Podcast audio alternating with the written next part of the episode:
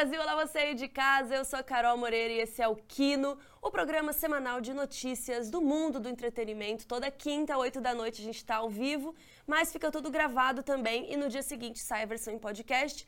E hoje não saiu 8 horas, peço perdão aqui, mas a gente teve uns problemas técnicos aqui, câmera piscando. É, e dizem que o problema é Mercúrio retrógrado. Não é, porque Mercúrio diz que já não está retrógrado. Mas hoje a gente teve alguns problemas técnicos, mas vamos lá porque hoje a gente vai falar sobre um dos filmes mais aguardados do ano, será? The Flash finalmente está chegando aos cinemas hoje e a Valentina Pulgarin já está aqui para a gente comentar tudo. Já comentei no chat se vocês vão ver o filme, se já assistiram. E aproveitando, eu vou explicar todas as polêmicas de Ezra Miller e como elas afetaram o filme. Além disso, a gente tem os vencedores do Tony Awards, ator da Marvel acusado de assédio e série nova do Jordan Peele com a Selena Gomez. E a gente vai ter um momento especial lá no Tudum, evento da Netflix que está começando hoje. Então fica ligado e bora. Começando com uma notícia quentinha que saiu hoje de tarde, a gente teve até que adicionar aqui no roteiro uma matéria do Page Six deu o furo que The Idol provavelmente não vai ser renovada para uma segunda temporada. Fontes disseram que o The Weeknd disse que ele sempre planejou a obra como uma minissérie e que não pretende contar mais nada. Aí teve gente já tweetando, né? Nossa, só porque estão falando mal, ele já. Aí começou os boatos. Não, mas sempre foi uma temporada só, né? Aquela coisa. Mas uma fonte da HBO disse que eles estavam com a porta aberta, sim, para conversar sobre o futuro. Aí aquela primeira fonte que estava falando isso disse que a HBO não se surpreendeu com o nível de conteúdo gráfico da série, porque conhece o Sam Levinson e sabem que essa é a pegada dele. E também, gente, as séries da HBO é isso mesmo, né? Quem viu Oz lá, uma das primeiras séries da HBO, era pinto para todo lado, era, enfim, é, é, é, assim mesmo. Então a HBO não, não acho que está se importando muito. Um pouco depois dessa matéria, aí a HBO negou que, que, que rolou isso, que é minissérie e tal, então fez um comunicado dizendo que ainda não decidiram nada se vai ter segunda temporada, é, que por hora eles estão animados de vamos lançar a primeira, né? Porque ainda faltam vários episódios, então assim, vamos ter que esperar a temporada terminar para ver se eles vão anunciar ou não. E eu quero saber de vocês aí no chat, o que, que vocês estão achando de The Idol? Comenta aí que já já vou dar uma lida. Vamos falar de Tony Awards, que aconteceu nesse último fim de semana. O Tony premia as peças da Broadway, né? Basicamente é um Oscar do teatro. E uma curiosidade desse ano é que, por causa da greve dos roteiristas, o evento foi ao ar sem roteiro. A apresentadora foi a Ariana DeBose, ela ganhadora do Oscar de atriz coadjuvante por Amor Sublime Amor do Spielberg. E aí, gente, ela brilhou. Foi no improviso, jogo de cintura mesmo, porque não tinha roteiro. Teve até uma piada que rolou que mostraram um papel escrito roteiro atrás, assim, mas estava tudo em branco. mas enfim, o que eu vim falar é que tiveram três vitórias bem interessantes que eu quis trazer para vocês. A primeira foi a da Jodie Comer. Eu já falei de Jodie Foster. A Jodie Comer, que também é tão, tão boa atriz quanto ela, que ganhou melhor atriz pela peça Prima Fati, que conta a história de uma advogada que é especializada em defender homens acusados de assédio. Mas aí ela mesma é assediada e aí ela precisa lidar com isso. E o mais impressionante é que esse foi o primeiro papel da Jodie no teatro profissional, assim, e também é um one woman play que eles chamam, ou seja, que é ela atuando sozinha ali no palco. E com isso, a Jodie agora tem um Tony e um Emmy, que ela já ganhou por Killing Eve. Isso só com 30 anos, né? E agora falta ela ganhar um Oscar e um Grammy, e aí ela vira EGOT. Mas eu não sei se ela canta, se ela trabalha com música, então não sei se ela vai virar EGOT. E as outras duas vitórias foram de Alex Newell e Jay Harrison Gee que se tornaram as duas primeiras pessoas não binárias da história a vencer um Tony. Ambos aceitam todos os pronomes e concorrem nas categorias masculinas. Jay Harrison ganhou como melhor ator de musical por sua performance em Some Like It Hot, que é um musical inspirado no filme clássico Quanto Mais Quente Melhor com a Marilyn Monroe, que eu amo, amo, amo. A última vez que eu vi esse filme estava na Netflix, então se tiver lá assistam porque é tudo para mim esse filme. Já Alex Newell, você deve conhecer da época de Glee. Ele ganhou como ator coadjuvante de musical pelo, é, pelo musical Chucked, Chucked, que é sobre um casal tentando salvar a sua safra de milho, bem específico, né? E Alex interpreta a prima do, da protagonista. Agora, gente, vou até beber uma água, porque eu preciso contar um exposed tenso que tá rolando. Só que dessa vez é um caso PTBR. E ninguém menos que o Faustão está sendo acusado de comportamento abusivo ali nas gravações. O diretor Alberto Luchetti, é, ou Luchetti, Alberto Luchetti Neto, foi diretor-geral do programa lá do Faustão, lá na Globo, entre 98 e 2002. E ele deu uma entrevista para Veja, babado, dizendo que o comportamento do Faustão no set era muito complicado. Ele disse que o Faustão fazia assédio moral, xingava a produção ao vivo, né? Que acho que todo mundo via, né? Que ele falava, ô oh, câmera, tá errado, não sei o que lá, ó, oh, não sei o que lá, o som. E ele ficava, né, apontando os erros da produção ali ao vivo, isso era bem comum e virava até uma coisa meio engraçada. Só que o que o Luquete está contando é que era muito humilhante, né?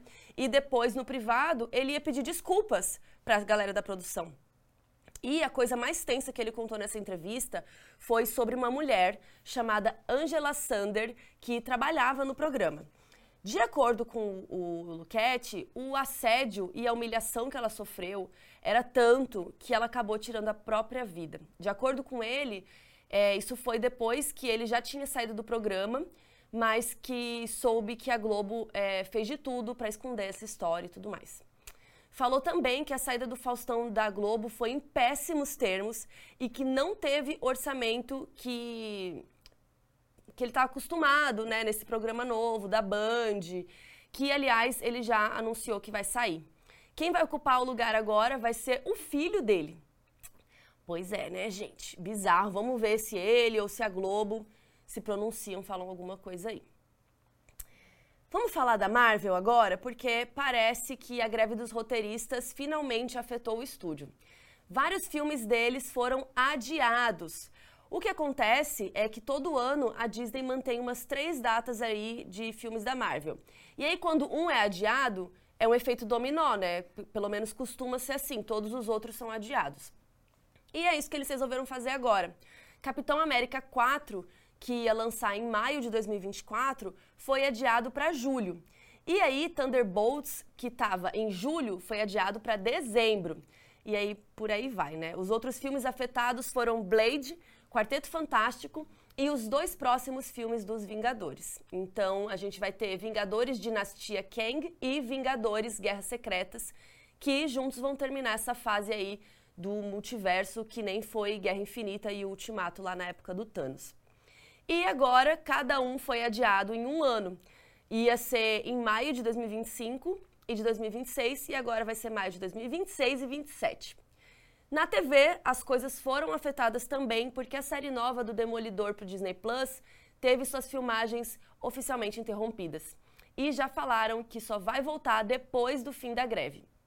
Lá na Warner, rolou a mesma coisa com a série do Pinguim com o Colin Farrell, que é da DC, né, e se passa no universo do Batman do ano passado, com o Robert Pattinson. Parou de gravar e só volta agora depois da greve. A Disney não adiou só coisa da Marvel, adiou Avatar também. Já tem confirmado Avatar 3, 4 e 5 e era para lançar em intervalos de dois anos. O 2 lançou agora, né, em 2022, e os outros seriam em 24, 26 e 28 mas agora vão ser intervalos de 3 anos. Então o 3 lança em 25, o 4 em 28 e o 5 em 31. A Zoe Saldana até brincou que quando ela gravou o primeiro Avatar ela tinha 27 anos. e quando o último lançar ela vai ter 53, gente. Eu amei. É bom que ela tem dinheiro aí para o resto da aposentadoria dela, né? Então vamos esperar para ver o que, que vai rolar, se vão adiar mais alguma coisa. E falando em Marvel, mais um ator da Marvel foi acusado de assédio essa semana. Eu vou explicar tudo para vocês. O ator Tenoch Huerta, ele é mexicano e ele ganhou fama mundial interpretando o Namor em Pantera Negra 2, o de Wakanda, né, que lançou ano passado.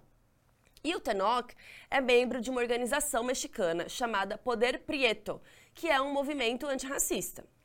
E aí, tem uma ex-integrante dessa organização chamada Maria Helena Rios, que é uma saxofonista profissional, ela é super respeitada e tal, e ela também é uma grande ativista pelo direito das mulheres. E recentemente ela fez uma thread no Twitter dizendo que se afastou, se afastou do poder Prieto justamente porque eles protegem predadores sexuais como Huerta. E aí depois explicou que ela própria já foi assediada por ele e que foram atrás dela para pedir para ela ficar quieta, para ela não atrapalhar a carreira dele na Marvel. Mas que agora ela não vai mais ficar quieta porque ela não tem medo da fama dele. Disse também que, se não, que não se manifestou antes por causa do machismo, mas ela não conseguiu mais aguentar porque, além dela, o Huerta também assediou outras mulheres. O ator fez uma declaração oficial negando todas as acusações. A versão dele é que há um ano atrás, ele e a Maria Helena namoraram por alguns meses e tudo que rolou ali foi consensual.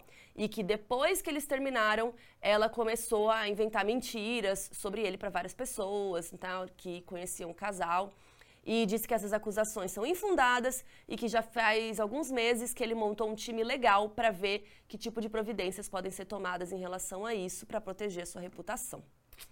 Lembrando que recentemente saíram também acusações contra o Jonathan Majors, que faz o Kang na Marvel. Faz mais de um mês que rolou uma audiência no tribunal sobre esse caso e desde então não se teve mais notícia. Então não sabemos o que foi decidido lá, se vai ser decidido alguma coisa tristeza, né?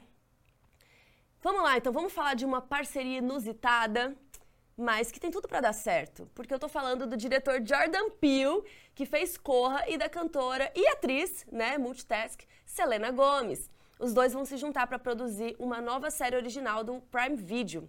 A série vai ser inspirada numa HQ chamada Coyotes, que foi publicada pela Image Comics. E tem uma história bem interessante que se passa numa cidade em que várias mulheres estão desaparecendo e um policial vai investigar e acaba se juntando com uma menina chamada Red, é, que tem uma katana e é uma caçadora de lobisomens. Então dá pra ver que vai ser uma pegada um pouco mistério, um pouco terror, como Jordan Peele gosta, né?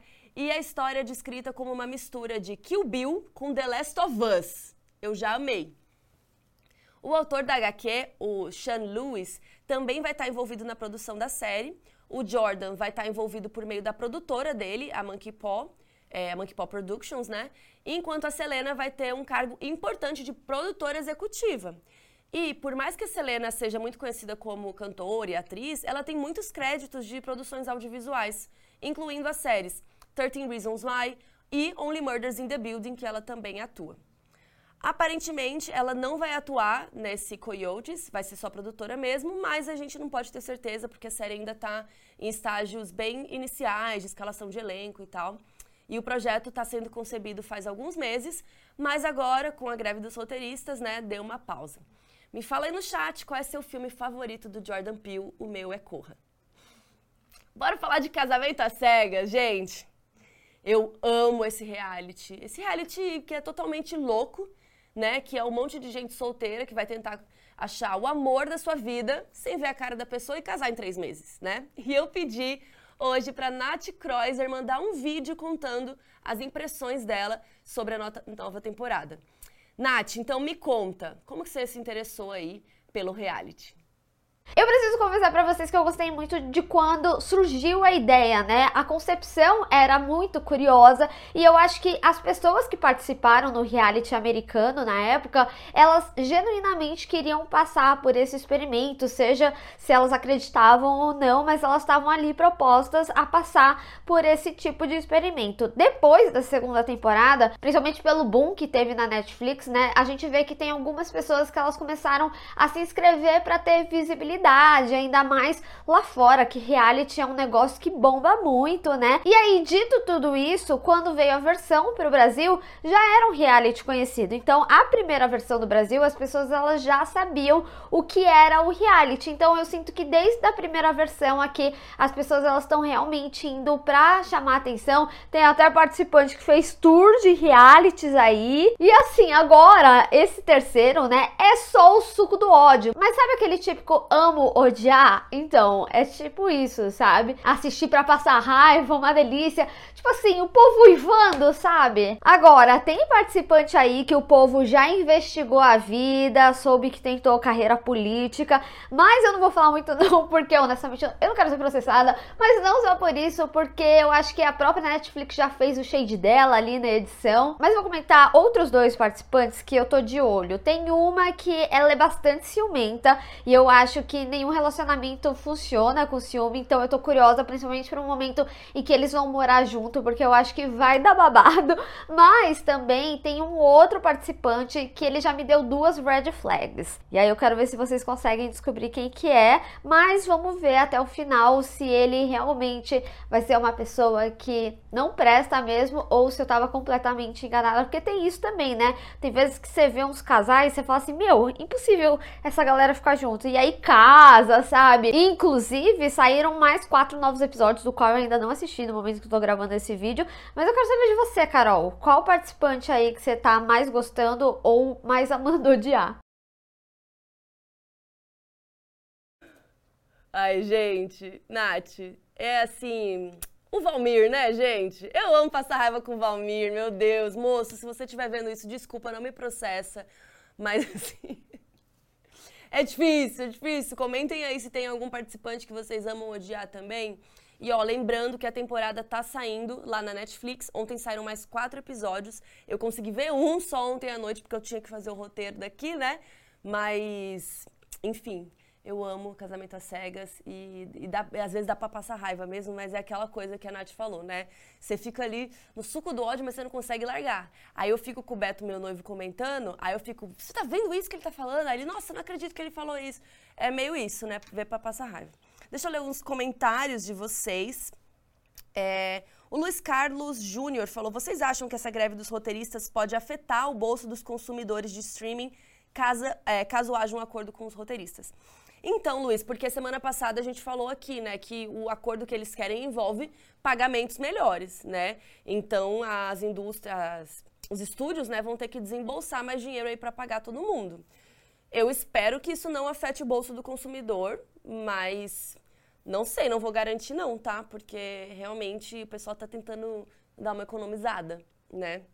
Tanto que uma das questões é o negócio do chat GPT, né? Que eles é, querem que realmente tem uma cláusula lá que fale que não pode ter chat GPT escrevendo roteiro e tal. Ele só pode ser um apoio para os roteiristas trabalharem. Então, vamos ver. É, Eduardo Silva. Quase, quase um modus operandi masculino chamar a mulher de louca depois de ser acusado de algo. É, Eduardo, vamos ver, né? Assim, por enquanto é muito difícil a gente comentar se ela tá certa, se ele não tá, mas sempre que alguém acusa, né, alguém de alguma coisa, a gente tem que prestar atenção, tem que ver, porque, né, se tem como a gente respaldar é, essas acusações, que é sempre muito difícil também, né? Mas a gente tem que ouvir. Então, não sei, mas achei muito engraçado, entre muitas aspas, que dois atores da Marvel estão sendo acusados agora. Então a Marvel está precisando fazer um casting talvez melhor aí dos filmes. Mas já já a gente vai falar de Ezra Miller também, que deu uma causada, né? Então, assim, nem a Marvel nem a DC, mas vamos ver. É, e Carol Piade comentou: combinação inesperada, mas boa demais, Selena e Jordan Peele. Sim, eu achei muito interessante porque o Jordan Peele é incrível, nossa, adoro ele e as últimas coisas que a Selena tem feito também são super legais. Comenta aí se vocês gostam de Only Murders in the Building, que tem tudo a ver com True Crime, né, com o meu podcast, o Modus Operandi. Mas vamos lá, tô falando aqui que a Marvel não sei o quê, vamos agora falar de The Flash, porque antes a gente precisa falar sobre Ezra Miller. O filme tá com um hype enorme e muito disso também é por conta das polêmicas que cercam aí Ezra Miller. Lembrando que Ezra é uma pessoa não binária e utiliza pronomes neutros, né? Então, a Warner passou anos desenvolvendo um filme do Flash. Nos anos 2000, um roteiro chegou a ser escrito e o Adam Brody, de The O.C., estava super no radar até para ser o personagem, mas aí teve a greve dos roteiristas lá de 2007 e o projeto acabou sendo abandonado. Até anos depois, quando Zack Snyder começou um novo universo da DC com o Homem de Aço. lá em 2013, e partiu daí. Aí nessa época, o Snyder convidou Ezra para se juntar ao universo cinematográfico como Flash e Elu aceitou. Primeiro, o personagem fez uma participação lá em Batman, Batman vs Superman. Por que, que eu falei em inglês? Não sei. Batman vs Superman, né? E depois, Elu teve um papel-chave na Liga da Justiça, né?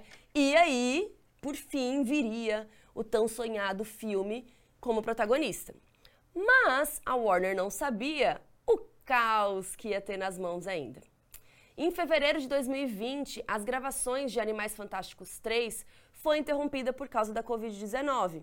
Então, Ezra decidiu passar um tempo na Islândia junto com um grupo de amigos. Então, eles alugaram uma casa lá, né? Não sei se era um Airbnb, alguma coisa, ficaram lá até que saíram umas matérias dizendo que a galera lá estava fazendo umas coisas meio bizarras e que parecia que era um culto que Ezra era como uma espécie de líder espiritual e que as pessoas tinham medo de Ezra. Até aí tudo bem? Não sei, mas vai piorar. Comentem se até aí tudo bem. Mas assim, né? Talvez Elu era uma pessoa excêntrica, né? Não sei. Mas beleza. Em abril de 2020, rolou uma situação muito estranha lá na Islândia. Foi jogado na internet um vídeo de Ezra lá num bar estrangulando uma mulher. O relato dado por uma pessoa do bar é que um grupo de fãs estava muito enchendo o saco de Ezra e Elu se descontrolou. Foi uma coisa meio estranha, teve gente na internet que achou que Elu tava de brincadeira, sabe? É, e ficou essa coisa meio sem resposta se foi brincadeira, se foi um negócio sério, o que que era. E aí, o resto do ano passou sem nenhum problema e em 2021 rolaram as filmagens de The Flash entre abril e outubro. Show! Com o filme todo gravado, Ezra foi viver sua vida. Mas aí em 2022 começaram a acontecer várias, várias coisas.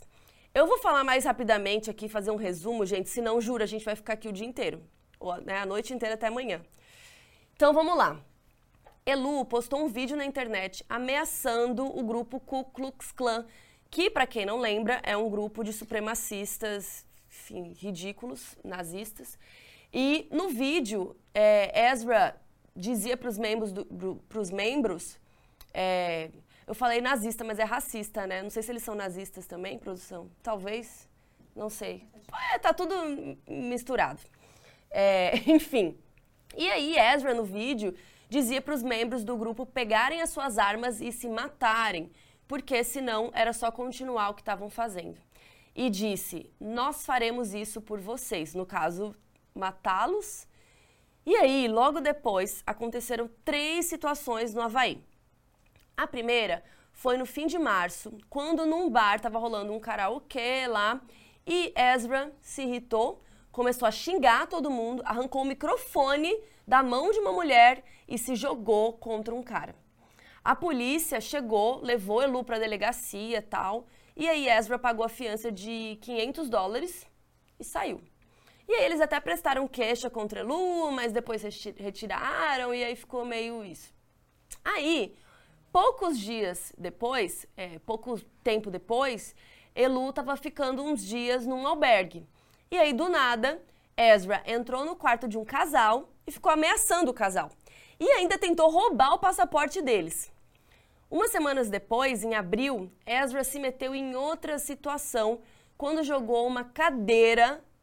Gente, jogou uma cadeira numa mulher no meio de uma festa. A mulher se machucou, ficou com um corte grande na testa, tipo, tudo errado. E aí, novamente, Ezra foi para a delegacia e pagou a fiança, ok. Outra situação que particularmente eu acho a mais grave é, né, porque tá escalando, né, tá, só tá piorando, né? Foi com uma jovem chamada Tokata Iron Eyes. Não sei se fala Tokeira ou Tocata. É, fala que a gente pode usar o Tokeira. A Valentina tá aqui apoiando. É, e Tokeira tem uma relação bem complicada com Ezra. Tokeira também é uma pessoa não binária e aceita pronomes neutros e femininos. Então, ela é uma grande ativista da causa indígena e ela e Ezra se conheciam há anos, desde que ela tinha uns 12 anos. E o e Elu tinha um, quê? uns 23. Hoje em dia ela já tem uns 20, tá? Só para vocês terem a noção do tempo. O problema é que essa amizade deles sempre foi meio estranha.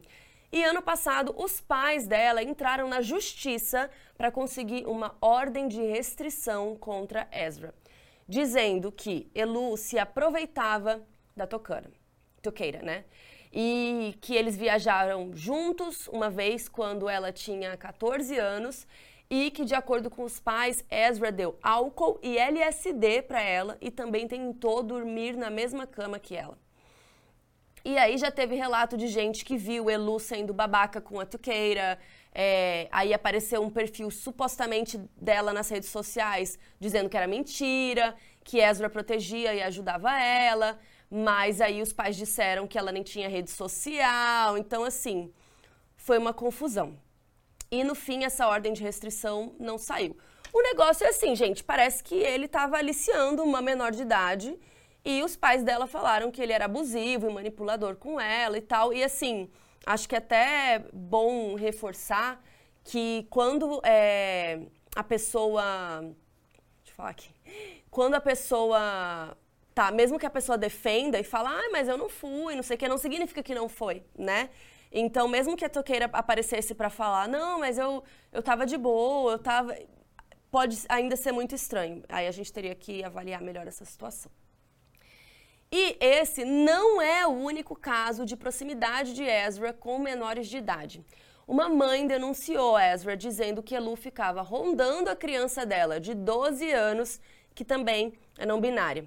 A mãe conseguiu a restrição é, contra Ezra. E por fim, durante várias semanas de 2022, rolou uma mega polêmica, porque Ezra estava hospedado, é, hospedando uma mulher e os seus três filhos numa fazenda lá em Vermont.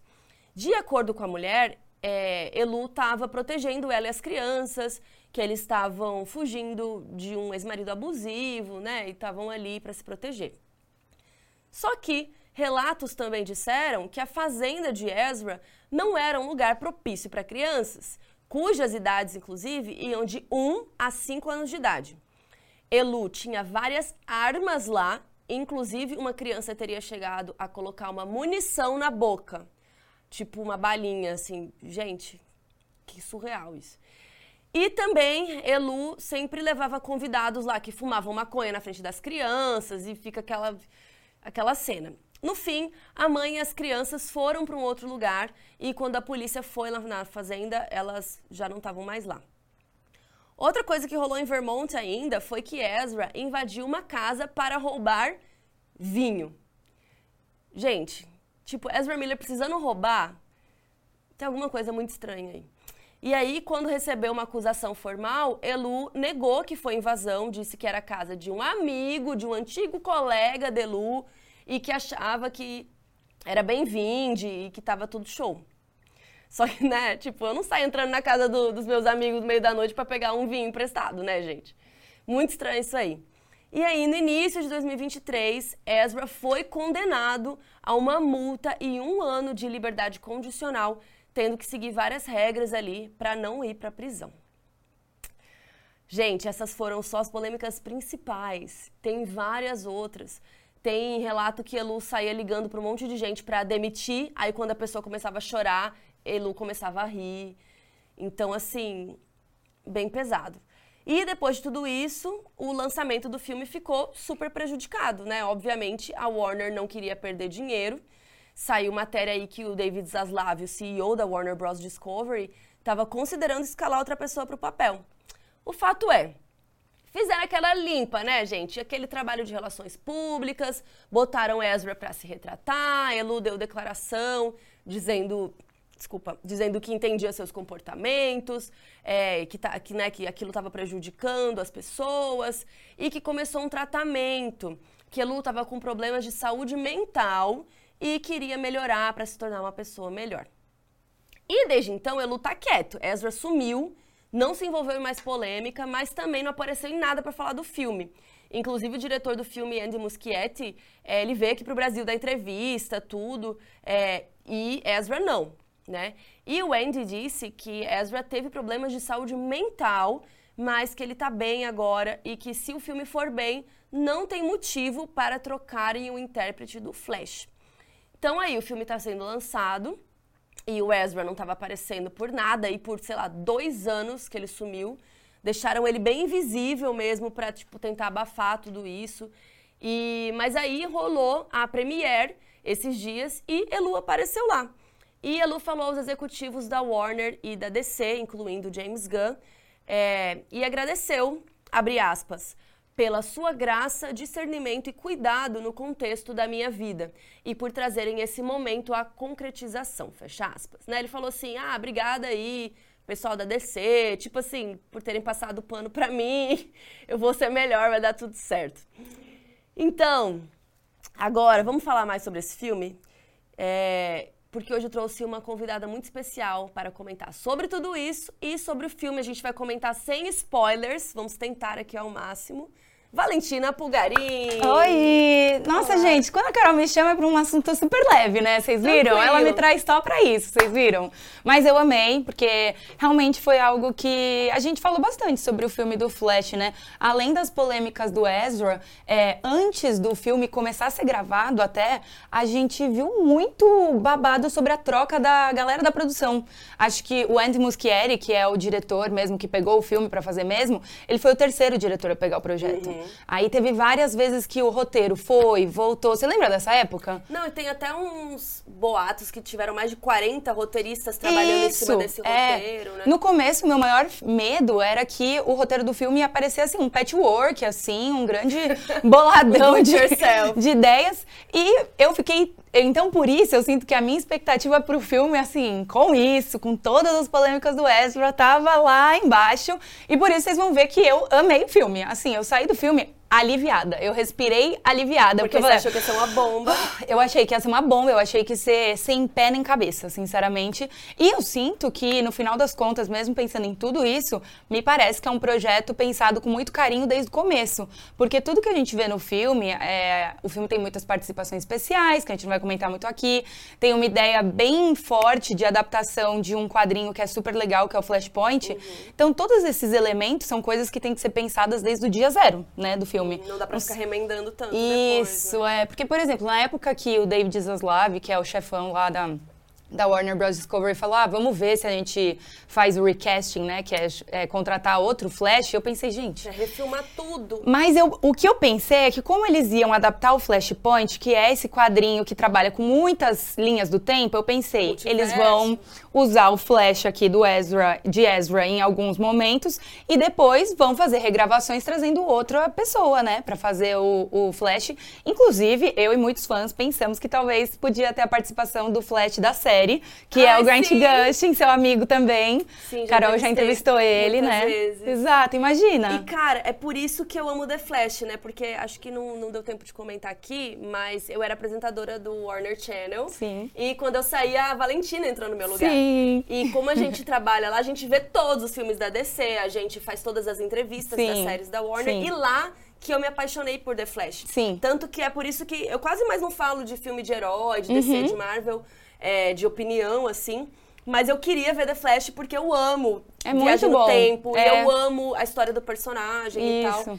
E e desde então, a primeira temporada, eles fazem. Fa a história que tá no filme agora foi contada na primeira temporada da série. Então, se você ficou com vontade de um Sim. gostinho de um pouco mais, dá uma olhada lá. Mas para mim, o Flash da série, quando falam Flash, eu penso no ator do Grant Gustin. Eu ainda não penso em Ezra Miller, sabe? Sim, é assim como a Supergirl. Eu acho que ainda pra gente, quando você fala Supergirl, você pensa na Supergirl da série, pra mim, que é aquela uhum. loirinha, fofinha. Não nessa nova Supergirl, que ela é mais. que eu amei raiva. Que ela é mais raivosa, foi uma das coisas que eu mais amei no filme, assim. Então, é, e outra coisa que eu percebi muito é que tanto a DC, como eu acho que vai acontecer com a Marvel também, com esses casos que você trouxe, o que eu percebo é que uma estratégia para quando acontece muita polêmica na vida real e eles precisam, né, apaziguar um pouco a imagem da produção, do filme, da série, o que eles fazem é só tratar. É, o personagem, esse protagonista, só dentro do personagem, nunca como o ator principal. Por exemplo, no caso de Ezra Miller, Ezra sumiu, nada mais foi dito, não deu entrevista, nada aconteceu. Mas sempre que Elu aparece é vestidinho de Flash. A mesma coisa aconteceu com o Johnny Depp. Eu senti Uhum, quando Animais Fantásticos. isso, quando o Animais Fantásticos estava sendo lançado e o nome do filme era Os Crimes de Grindelwald e ele era o Grindelwald, Uhum. ele só, ele foi na Comic Con, eu tava na Comic Con que ele tava, mas ele foi inteirinho de Grindelwald, ele não tava de Johnny Depp. E a Comic Con é justamente um momento no qual disso. os atores estão lá pra falar como eles, pessoas físicas, né? Tipo as opiniões deles. Então acho que dá pra vocês ficarem de olho assim nessa estratégia que a gente vai ver bastante porque, né, atores são pessoas que erram. São pessoas, São né? pessoas, são seres humanos. Vamos ler uns comentários. O Ruston Vamos. comenta. Ruston, beijo, sempre tá aqui. É, eu fico impressionado como parece que ahn, Elu não fez nada, até porque a DC meio que não tinha como engavetar esse filme. Quem não fez nada? Ezra, será? É, não sei, porque realmente não tinha como engavetar mais, né? Não, realmente. E o filme estava muito desenvolvido já, né? Mas não sei se foi isso que ele quis dizer, mas realmente em muitos dos casos, assim, que Ezra vai, vai preso, etc e tal, é sempre uma situação de diz que me disse. Né? É, é muito assim, inclusive quando você vê alguns vídeos assim, é, Elu sempre tá com o celular na mão quando ele tá sendo preso, e tipo, ah, é, eu tô com meu celular para me defender também. Então é muito filmar, né? Pra filmar, pra ele se defender depois, assim. Porque, por um lado, eu tenho certeza que realmente ele vai preso, mas ele é uma pessoa com advogados, com poder e dinheiro, e, ele, e essa pessoa é solta, né? Ezra é solto. Mas eu. É, eu vejo muito isso nos vídeos também, que, dos acontecimentos, que Sim. é um grande diz que me diz que, e por isso que é, o- é uma polêmica sem fim, assim. Só É, que. O Fênix até comentou, caralho, esse maluco tem tempo livre, kkk. Porque realmente, o Eduardo comentou um que eu amei. Tem uma piada que diz que durante a estadia de Ezra no Havaí, você tinha mais chance de ser atacado por Elu do que por um tubarão. Porque ocorreram bom. cinco, cinco ataques de Elu e dois de tubarão. E Ezra faz uma grande turnê mundial, né? Porque tem caso na Islândia, tem caso na Inglaterra, Vermont. tem caso nos Estados Unidos, no Havaí. É, é uma loucura completa, gente. Eu acho, eu fico impressionada, assim, com o World Tour. Uh, Eras Tour de Ezra Miller. Super. E aí, ó, o Lucas comentou que, de verdade, eu espero que o Gun não, não cogite permanecer com o Elu. E Eduardo também comentou, o pior é se acharem que Elu teve um bom desempenho, talvez Elu continue. É, e eu sinto que tem muitas pessoas elogiando o trabalho de Elu, porque é, para quem já viu pelo menos o trailer do filme, já viu que é, uma parte bem importante do filme é usando é, dois, Duas versões duas versões de Ezra Miller, né? Então, o filme depende bastante de Elu. Sim. Então, realmente, a performance de Ezra é, é algo bem importante do filme e eu sinto que entrega bem, assim. É, Elu Tá. tem que fazer tanto uma parte comé- de comédia como mais séria, né? Você gostou dessa parte que tem dois Ezras? Sim, eu acho que. Bom, vamos falar do filme então, É. né? É, diz que o Tom Cruise gostou do filme, viu? que ele ligou para pro Andy Muschietti, que é o diretor, pra falar, pra agradecer. Nossa, eu amei o filme, não sei o que. Tipo, o Tom Cruise- Imagina. E eles levaram o filme na casa do, do Tom Cruise. Ah, tá Tipo, bom. levaram. Eu fiquei pensando numa Um fita, DVD. né? Um pendrive hoje em dia, um. Não sei. Um, Mas será que é assim em. Hollywood? Se você é bem importante, você, Você é responde Tom lá Cruise? um, um e-mail e fala, quero sim, quero ver aqui na minha casa. É, acho que, Que ele liga. essa- Meu, você, o Tom Cruise fala pra secretária dele, Ah, é? assim, eu quero o telefone do Andy Total, Muschietti. total. Ou do, do David Zaslav da, da Mas Warner Bros. imagina Discovery. receber essa ligação, assim, tipo, sei lá, assistente também do, do Andy Muschietti deve falar, ah, você vai receber uma ligação importante hoje, né? Porque esse pessoal Aí o deve Andy tudo tá lá em casa coçando o saco. tomando um mate, né? Já que ele é argentino, Sim. comemorando o Mundial da Argentina, e aí, E aí, pá! pã. Que Tom loucura. Cruise falando, nossa, quero muito ver seu filme, me manda. Aí o Andy, sei lá como. e eles não queriam mandar a versão não final do filme também. É. Aí mandaram o filme lá, sei lá como, pro Tom Cruise. Ele assistiu e ele amou. E aí disse que ele ligou pro Muschietti. E aí depois o Muschietti comentou que ele ligou mesmo. Porque estavam ru- rumores, né? Ah, e o Tom Cruise ligou pra ele, nananã. Amo. E aí ele confirmou, tipo, ele me ligou real. Que loucura, pra que falar surto. que, que ele amou e tal. Olha lá. Aí o que, que eu achei, né? Eu achei o começo do filme. eu- A gente vai tentar falar bem sem spoilers, tá? Uhum. Sim. Uhum. Eu achei o começo do filme sofrível. Muito sofrível, principalmente por causa dos efeitos visuais. Sim. Acho que realmente essa é uma parte que é dura, assim. É um filme que tem um orçamento gigante, são Então. mais de 200 milhões de dólares. E aí eu fico pensando um pouco, realmente, se isso foi intencional. Porque não é possível. Porque tem muito dinheiro disponível. Então, eu gosto de pensar no melhor das pessoas e pensar se não foi uma escolha estética, assim, pro filme ficar mais parecido com um quadrinho. Ó, vou até entrar aqui, ó. Foi sim.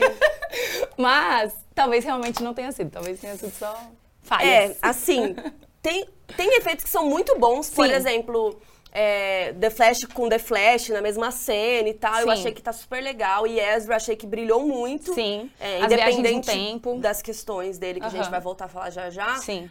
No filme, achei muito bom. Uhum. É, Elu atuando com Elu mesmo. Sim. E mais os efeitos em outros momentos. Tem efeitos muito bons, né, como esses e tal, mas tem uns efeitos que você fala, meu Deus, parece que você tá vendo um videogame dos Uhum. anos 2000, sei lá, um negócio meio Sim. esquisito. E tem uns bebês Tem. escrotos, sofríveis, um bebê de CGI, que você fala assim, triste. Exato. Sabe o que eu fico pensando? Porque eu entrevistei o Andy Muschietti quando ele veio aqui pra São Paulo, como a Carol falou. É, e aí eu perguntei pra ele, uma das minhas perguntas foi justamente, é, eu imagino, né, que ser diretor assim de Hollywood, você tem que tomar umas 400 decisões por dia, por hora. E eu perguntei pra ele quais foram as decisões que ele mais se orgulha agora que o filme tá pronto. Aí ele falou, efeitos visuais. Aí ele falou, a cena dos bebês. Ai, Andy, não acredito. Então eu fico pensando. Desculpa, eu Porque assim, aqui. eu, eu fico pensando que como que ele aprovou uma cena na qual, sem muitos spoilers, parecem muitos bebês eles estão passando por um percalço, assim, sabe? Eles estão É, realmente tipo, em perigo. The Flash tem que salvar os bebês. Isso, exato. E como que ele aprovou isso? Porque a DC faz filmes para a família. Tipo, as pessoas ficam desgostosas quando elas veem bebês passando por um perigo. Uhum. Então eu fico pensando que talvez foi uma estratégia para os bebês parecerem mais falsos possíveis para você não sofrer tanto. Assim, né? Será? Olha esse pano que a Valentina trouxe. Aqui, ó, aqui, ó. O que vocês acham, gente? Comenta aí. Tô muito louca? Vai, vai falando aí, Comenta sabe? aí, Talvez eu esteja mesmo, e é isso. Mas ele realmente falou que tava se orgulhando dessa cena. Porque realmente, assim, não é todo dia que você vê um filme pra família tradicional com, né, uns bebês passando um É, eu achei perigo. até a caindo- história é, que talvez fosse um teminha interessante, né? Ele salvando, ele fala que ele tá limpando o lixo da, da Liga da Justiça, né? Tal, que a galera É. não quer mais trabalhar direito. Começou, tipo, eu falei, ah, pode ser interessante isso aqui. E aí, de repente, foi ladeira abaixo, Sim. literalmente. E os bebês muito feios, tem um cachorro também muito feio, Ai, um sim. CGI assim, gente. Desculpa, muito, muito difícil de, de, de aguentar. Então eu achei assim, o começo Sim. nesse aspecto e também na história. Uhum. Tipo, esse mini comecinho, eu falei, ah, vai ser engraçado, vai ser legal. E daí, de repente, foi, tipo, triste, tri... E aí, tipo, nada aconteceu. Eu falei, e aí, qual que vai ser a trama? Aham. Mas eu fiquei com... o meio, né? Então, mas eu fiquei com medo de ser uma trama muito clássica do Flash. Hum. Que é aquela trama... É que eu não quero dar spoilers do que, que é a trama desse, né? Mas é aquela trama clássica que a mãe dele morreu e ele quer voltar pra salvar ela. E aí Uhum. dá tudo errado. E aí, sabe... Eu falei, ai, de novo isso, né? O Beto, meu noivo que foi ver comigo, ele não conhecia, ele não sabe, manjava tanto de Flash. E eu, por trabalhar na Warner muitos anos, É. eu sabia todas as histórias do Flash, já li os quadrinhos e tal. Exato. Então eu falei, ai, de novo isso, não é possível, né? Uhum. E aí, de repente, pá! Acontecem umas coisas e aí o filme fez assim pra mim. É. Aí a história ficou mais divertida, é, Ezra atuando consigo mesmo, Isso. mesmo. E aí eu achei que ficou ação interessante e os diálogos Concordo. É, afiados, piadas boas. E aí eu Um achei timing. meio, o meio eu É. achei muito bom. E eu sinto que é, o filme, ele adaptou esse quadrinho que chama Flashpoint, mas assim, foi uma adaptação bem livre, foi só o contexto Sim. geral. Justamente nesse momento que a Carol fala, é que acho que entram mais as intervenções da galera que trabalhou nesse filme mesmo, sabe? Da galera que inventou essa adaptação aqui. Aí eu gostei, como eles se afastaram bastante, assim, do quadrinho, porque eu não quero saber, é isso, eu acho repetitivo ver de novo É, a eu história do quadrinho. Quem quiser vai lá, pega o quadrinho e lê. E eu achei muito legal o meio do filme mesmo, eu achei Eu gostei muito, muito da história, então, que eles resolveram contar, mas o, É. o começo poderia talvez ser mais rápido pra chegar nisso. Sim. Porque eu já tava tipo, ah, e aí, Sim. né? O que vem aí? E eu gostei também no meio é que justamente tem muitas participações especiais. E Uhum. anos, acho que há uns dois anos, a gente já sabia que o Michael Keaton ia estar no filme, né? Que Uhum. é o Batman, é, esse Batman alternativo, assim. E, mas eu sempre achava que ele só ia chegar lá como uma participaçãozinha, ele ia fazer Uhum. uma pontinha. E ele tava vendendo dois anos antes uma pontinha do Michael Keaton. Mas não, eu amei que nesse meio a gente realmente tem, assim, basicamente o filme é do Flash, mas é, tem um, um Batman muito importante e eu esperava pela divulgação que tivesse também uma Supergirl muito importante. Eu senti que o filme, pela divulgação, ia ser com três protagonistas. E não, aí quando eu assisti eu percebi que é bastante dois Hum. Flashes e o Batman. Você não achou? Olha, não sei se eu concordo 100%, por, é, vou concordar em discordar. Aham. Porque eu achei que em um momento o Flash até perde protagonismo. Sim. Porque tem tantos outros heróis, tem Uhum. tanta gente chegando na equipe, que parece um filme meio liga. Total, Sabe? Meio sim. que ele vai lá e vai Dá esse recrutando. gostinho. Que não me incomoda, porque o Flash realmente ele não é Sim. nunca o, né, o Batman é mais essa personagem, Uhum. li- esse personagem líder assim, ele não é o É, mas vamos falar do Batman então? Tá. Primeiro eu queria falar que tem umas cenas do Ben Affleck de CGI que eu falei assim, gente, não- eles não- ele não quis voltar pra regravar e fizeram o cara em CGI? É, É assim, mesmo. e tem cenas que ele tá do filme real e tá normal. E Uhum. aí corta, tipo, ele tá todo de CGI, parece um videogame, gente. Tipo Sim. assim, não é que é mal feito, é muito bem feito, mas dá pra ver que é um CGI esquisito. Uhum, sim. Então, assim, eu achei que era piada, eu achei que tinha, tinha É. alguma coisa errada, e depois eu entendi, tipo, não, é isso A mesmo. minha teoria é que ele não quis voltar pra regravar mesmo, porque eu acho que o Ben Affleck odeia ser o Batman. Vocês Ele têm essa odeia. impressão? Eu, eu, eu Então, acho ó, que ele odeia. Aí eu fui descobrir que teve umas regravações em agosto de 2022. e Nossa, que, agora, E que conhecido. várias coisas do terceiro ato tiveram refi- refilmagens pra mudar um pouco o clima Uhum. e o desfecho. Mas essa cena que eu tô falando é bem no começo do filme. Sim. E o Ben Affleck, ele já falou que ele não quer mais fazer Batman, ele não se sentiu feliz fazendo Batman. Ele falou isso. Motivado, né? Uns, É. Os milhões que pagaram pra ele não, não rolou, Não rolou. gente. Não deu pra ele. Ah, mas é que ele ganha milhões pra fazer Air e aí ele tá É. se divertindo muito mais, por exemplo, Sim. do que fazendo Batman. Eu sinto que foi isso que aconteceu, né? Ele fechou um contrato ali com a Warner pra fazer vários filmes, tipo filme, cinema, né? Assim. E aí a Warner enfiou: tá bom, a gente vai aprovar todos os filmes que você quiser nos próximos 30 anos. Mas você vai ter que se comprometer em Isso é seu Batman. especulação sua. Isso é especulação minha e de várias outras pessoas. Ah, tá. Então, eu acho que isso, eu acredito que isso realmente Mas aconteceu. capaz de ser um combo, né? É, sim. Porque ele é um ator muito importante. Quando ele virou o Batman, deu um uau, uau. Uma, É, um mas ator de ele não- verdade, né? Quando ele Uau. tá atuando, ele não tá feliz como Não. Batman, ele tá tipo, vamos acabar logo, gente, pra eu poder ir embora. Tá muito. E também, é, ele falou, né, tipo isso, que ele não se sentia feliz fazendo, então ele, ele acha que o Batman, quem fizer, tem que ser alguém que tá muito feliz de estar ali. Uhum, sim. Então eu fiquei pensando, gente, será que o Ben falou assim, ai gente, faz um CGI aí, É. não, não preciso ir, sabe? Chama outra E aí pessoa. ficou um negócio esquisito. Mas enfim, é, eu vou ler uns comentários aqui antes da gente falar Manda. do Michael Keaton. Tem um maravilhoso do Eduardo Silva que é: deveria ser crime fazer bebê em CGI. eu concordo. Tem uma do Valentim Rafo, conhece? Olha, conheço, já ouvi falar desse aí. É, ele falou, é o namorado dela, é, que tem um corte de cena que muda de um bebê CGI pra um bebê de verdade que deu vontade de gargalhar. Valentim, você tem toda a razão, eu lembro exatamente do que você tá falando. Porque foi muito triste, porque aí fica mais visível, né, É. a, a, a quebra. É, Mas realmente, essa quebra acontece durante o filme inteiro. Por isso que às vezes eu gosto de achar que. Depois eu gente, esqueci. Será que é um estilo? Porque não é possível. Não é Estilo possível, não é ruim.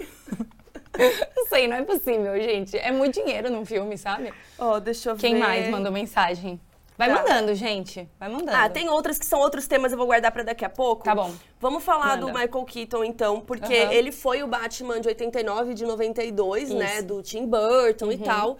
E tinham anunciado que ele ia voltar. E ele tava no filme da Batgirl. Não no era? filme da. Eu não lembro. Essa eu não lembro. Era, era o filme ou uma série dela que foi pro lixo? Era acho um que, filme. Acho que ele- a série ele não apareceu.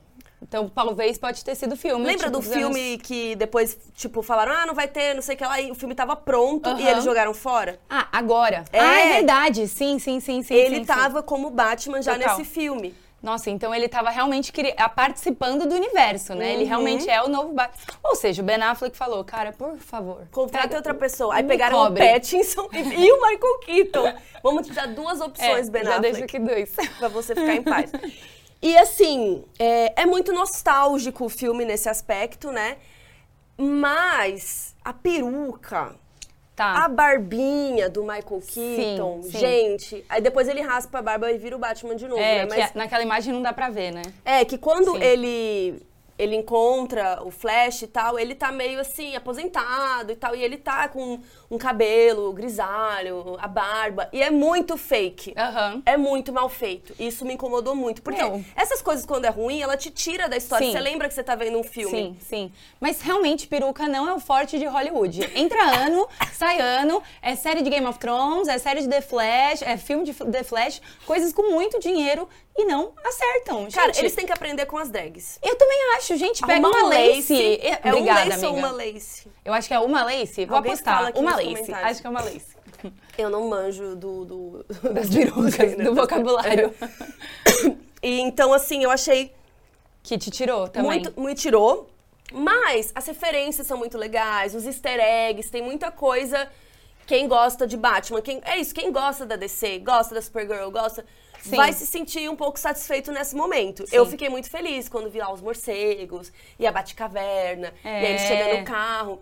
É muito gostosinho, sabe? Meu, e sabia que nesse filme do Flash foi a primeira vez na história que conseguiram recriar a Batcaverna inteira para uma produção audiovisual. Porque até na versão do Tim Burton, beleza, tinha uns cenários, assim, tinha algumas, alguns cortes, assim, mas nunca tinha. Do jeito que a gente viu no filme, a gente vê meio que 360 a Batcaverna, né? Se você presta atenção. Eles fizeram mesmo. Eles né? fizeram o mesmo, eles pegaram os mesmos conceitos dos outros filmes do Tim Burton e trouxeram pra cá também, sabe, Pra influenciar eles. Isso foi muito legal, porque eu sinto que isso é a marca desse filme, o respeito com todas as outras produções que já foram feitas e adicionar, agregar, sabe? Porque acho que a DC tinha muito esse problema de ser muito repetitiva. A cada quatro anos traziam, contratavam um novo Batman e aí toca ouvir toda a história triste. Ai, os pais Meus morreram pais. de novo. Tá, aí daqui a três anos de novo pega outro Batman. Aí, vai de novo, diretor. Ai, porque a minha visão é única, eu vou... Tipo, é sempre muito repetitivo. Eu acho que o Andy marcou muito por isso, o diretor, né? Porque ele falou, gente... Vou abraçar tudo. Vou, vou dizer que tudo existe e bora, bora adicionar tudo aqui. Vamos pegar um ator antigo, pegar os planos aqui de cenário de outros filmes e vamos trazer pra cá, tipo, todo mundo junto. Esse moço é nota 10 em trabalho em equipe, eu acho. Sei lá. É. E outro momento. Ah, não, eu ia lembrar antes que você tava falando, é que quando o Michael Keaton entrou no, no set, ele parece que chorou, alguma coisa assim. Ai, mentira, eu não vi Eu não isso. lembro, é, mas saiu uma matéria que ele ficou muito emocionado de, de quando ele entrou. E, tipo, porque ele tava lá em 89. Deve ser imagina. bizarro, né? Deve ser muito louco. Tipo, aí você imagina sente que... tudo aquilo. É, daqui a 20 anos, aí, tipo, botam de novo a gente pra trabalhar juntas numa Comic Con da Warner, tipo... No Kino. Aí a gente chega e vai chorando já. É. Ó, você já tá chorando, Não, calma. para, calma. E outro momento é a Kara, né? Que Aham. entra Supergirl. E o Zod é o grande vilão. Sim, mas ele é um grande vilão, você achou? Exatamente. Eu não achei, não. É porque acho que o, o grande problema do filme não é o vilão, é o Flash querer resolver as coisas lá que ele bagunça, né? Porque Uhum. o Flash vai tentar fazer um negócio, dá tudo errado e ele precisa resolver. E aí, no final, mais pro meio pro final, aparece o Zod. E, por um lado, a gente já sabe a história do Zod. Então, como ele tá. É, é que eu não quero falar muito spoiler, mas assim, tá numa situação que já é conhecida do público. Uhum. Sim, sim. Né? Então, Porque ele aparece muito em Superman, né? O Zod. Pra mim era isso, assim. Sim. E meio que assim, você já sabe as motivações do Zod, então eu não vou ficar aqui explicando de novo. Uhum. Sim. Então eu senti isso, que eles deram uma, tipo, ah, ele é o Zod, galera, ele é do mal, beleza, vamos aí. Sabe? E aí, por um lado, talvez fosse melhor do que ficar reexplicando pra quem já que sabe, mas ao mesmo tempo a motivação dele é meio boba, é meio. Não é boba, Ao né? mesmo tempo, a gente não se conecta com esse vilão, né? Porque eu me conectei mais com os dois flashes, um sendo o inimigo do outro, de certa forma, né? Atrapalhando. Do que com o grande vilão, malvadão. né? Pra mim, ele ficou muito secundário mesmo. É, mas eu acho que ia me irritar muito mais se eles parassem pra explicar. E ele tivesse um grande discurso, uma grande, um grande monólogo de vilão. Eu acho que eu ia me irritar mais. Sim. E aí o que eu ia falar agora do, do trio, né? Ou melhor, quarteto, porque tem dois flashes. Uhum. É, verdade. Que aí ele deixa de ser o protagonista. Em alguns momentos, porque aí, sei lá, a Kara vai resolver um negócio, e aí É. o Batman vai resolver um negócio. E aí eu fiquei pensando assim, e cadê o Flash? Uhum. Vamos dar uma ligadinha, falar, e aí, amigo, onde você tá? Porque ele fica reclamando que ele tá resolvendo os problemas da liga, né? Mas aí o próprio problema que ele inventou, ele, dá, Ele foi atrás. Ele joga pra, pros outros.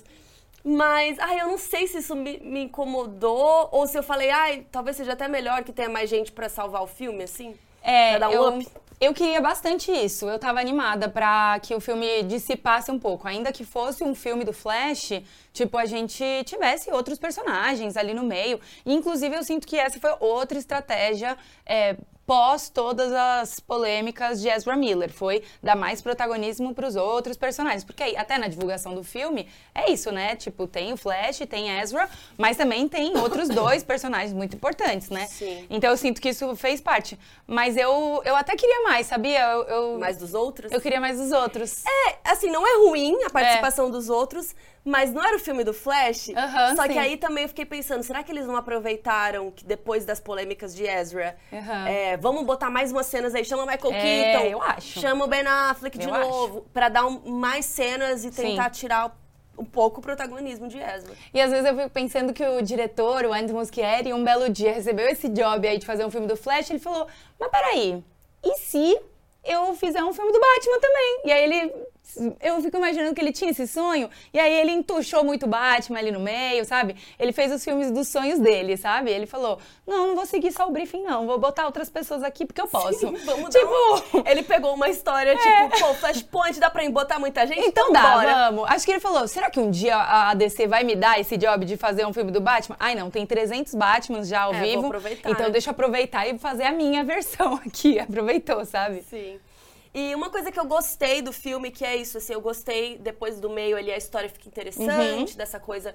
Eu amo, né, gente? Viagem no tempo. Até anotei aqui, Meio Dark. dark. Tá até aqui, cadê? A Cadê Dark Cláudia, aqui? será que aparece? Gente, aqui eu nunca tinha visto que esse cenário aqui, ó, uma são várias aqui é séries Cláudia, de bem filmes. você, tem uma Cláudia aqui, ó. Ah, aqui! A Cláudia de Dark, que eu amo. E De Nossa. Volta pro Futuro. Olha, se eu tivesse combinado, tem um atrás de você aqui, ó. o Aqui, Marty Tá McFly. aqui, tá aqui. Caraca! Nossa, gente, tem Eu umas referências lá de Viagem no volta, de volta pro futuro no filme que são muito boas, que eu Sim. amei muito mesmo. Que depois, acho que quando o pessoal assistir o filme, vale a pena comentar. Então, esses easter eggs, essas coisicas, assim, cara, eu amo, porque é isso, eu amo viajar no tempo, eu amo ficar tentando entender como que isso seria possível. A Nazaré, né? A Carol é, a Nazaré. E aí, tipo, ah, essas linhas vêm daqui, fazem assim, ou não sei sim. o quê. É, como que. E, e, meu, o paradoxo, eu acho isso muito louco, Uhum. que rolava muito em Dark, né? Que é o paradoxo de você é, volta no tempo. E daí você faz uma coisa, e por causa disso, você vai ter que voltar no tempo Sim. e fazer essa coisa. E você fica preso nesse loop, que é muito que rolava em Dark, né? Inclusive, pra quem acha esse tipo de filme ou série confuso, eu si- sinto que em The Flash eles botam uma cena ali pra explicar as linhas do tempo, os efeitos borboletas, disso tudo, do paradoxo, que é muito boa. A cena ali do macarrão, eu sinto que aquilo me ajudou pra eu digerir todas as próximas futuras produções audiovisuais que vão manter esse tema, porque inclusive, você assistiu o filme do Aranha Verso recentemente? Sim. Eu achei repetitivo os temas. Você não achou engraçado É que- o inconsciente coletivo ali? É, porque o negócio do multiverso agora é tipo. É isso. Todo filme agora é, É, multiverso, né? total. E de certa forma, a viagem no tempo tem a ver com o multiverso. De muito. certa forma, não, tem tudo a ver. Tudo. Dark mesmo também trabalha esse tema. Sim. Porque é isso, quando você volta no tempo, você está criando uma outra linha temporal, um É. outro universo. Isso, sim. Então, realmente, eles usaram da viagem no tempo pra falar de multiverso de novo. É. Eu acho que em breve esse tema vai Não, vencer. já. Eu Já acho deu, que né? assim Mas o que tá como- gravado não tem como apagar agora. Não, não tem mais. Mas eu sinto que a gente teve, assim, época dos vampiros, época Sim. dos super-heróis, e aí agora época dos multiversos, e a gente já tá assim, meu Deus do céu. E os heróis? Alguém até perguntou aqui, ó. Deixa eu até abrir Hum. uns comentários. É, Carol e Valentina, qual é o melhor filme de herói em 2023? É, o Lucas falou, achei Guardiões 3 e Aranha Verso 2. Pô, eu acho que Aranha Verso eu acho que 2. Aranha Verso. A Carol Aranha Piatti Verso. também perguntou, Flash ou Aranha Verso? Nossa, Aranha gente, Verso. Aranha Verso, e tá no cinema agora, eu acho que é um que vale bastante o seu dinheiro. Vale. Porque você fica imerso naquele monte de ilustração. E é lindo. É surreal o trabalho artístico do filme. É, é Oscar. Pra mim, de novo, vai ser Oscar, Sim. inclusive. E é isso também, cada universo que eles estão é uma arte diferente. Eu comentei É. aqui com a Fernanda também, né? De é, um é aquarela, outro é de Isso. outro estilo. E aí eu ficava sempre procurando as coisinhas, a cor que mudava, Nossa. sabe? É lindo, assim. É um filme inteligente, assim, sei lá. Mas é, de futuro da DC, assim, uma coisa eu senti bastante que eles deram algumas dicas durante o filme. É, eu sinto bastante que eles jogaram ali pra gente que no futuro da DC eles podem adaptar um outro quadrinho que é muito famoso, que é o Crise nas Infinitas Terras. Porque tem muitas cenas que a gente literalmente vê outras terras quase batendo uma na outra e é assim que começa esse quadrinho. E é muito fácil é, adaptar isso, porque realmente você pega o personagem que quiser, o ator que quiser, assim, ajuda o pessoal da produção, né? E também é mais fácil reescalar Ezra. Isso, Porque exatamente. é isso, vo- se você quiser continuar falando de Flash, aí você fala, ah, o mundo novo, não sei o que lá, pronto. E Ezra foi com Deus. Mas você acha que eles reescalariam ele? Elu? Eu reescalaria. Eu Justo. acho que.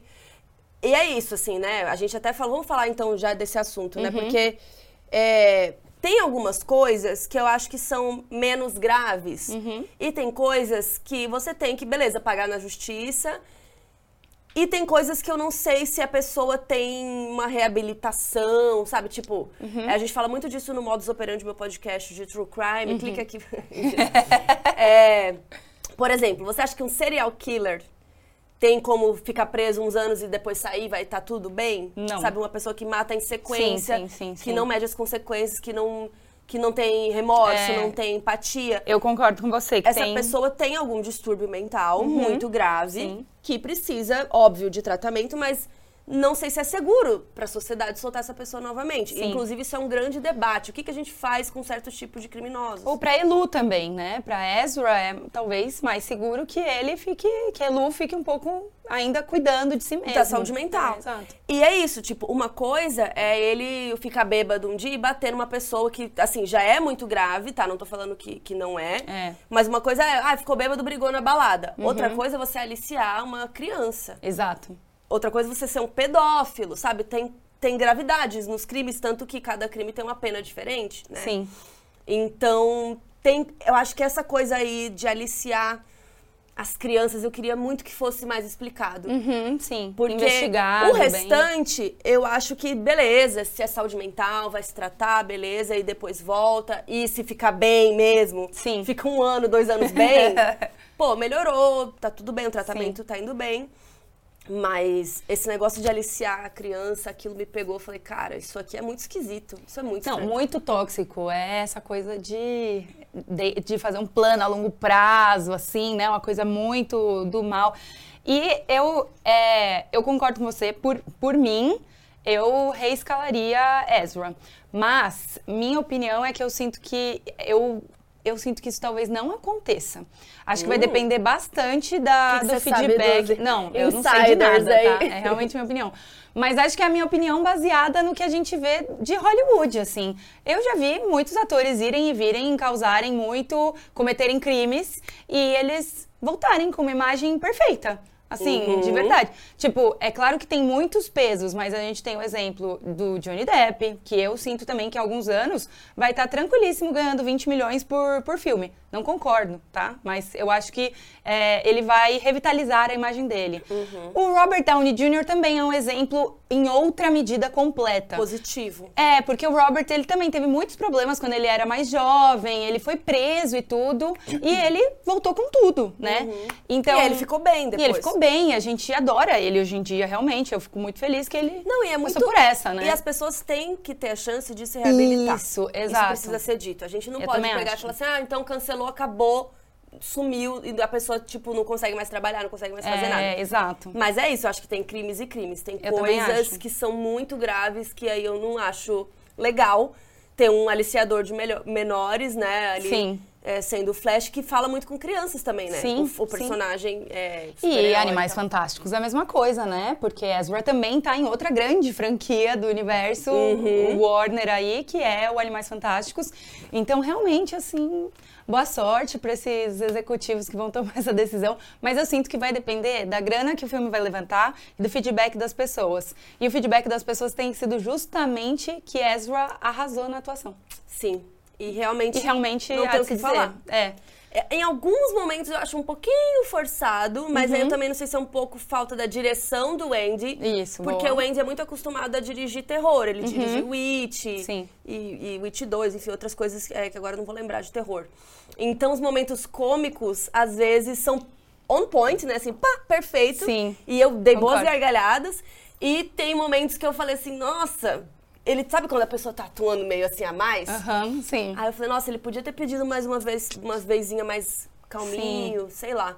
Então não sei se é do diretor ou se também Ezra poderia ter tona- é, tonado.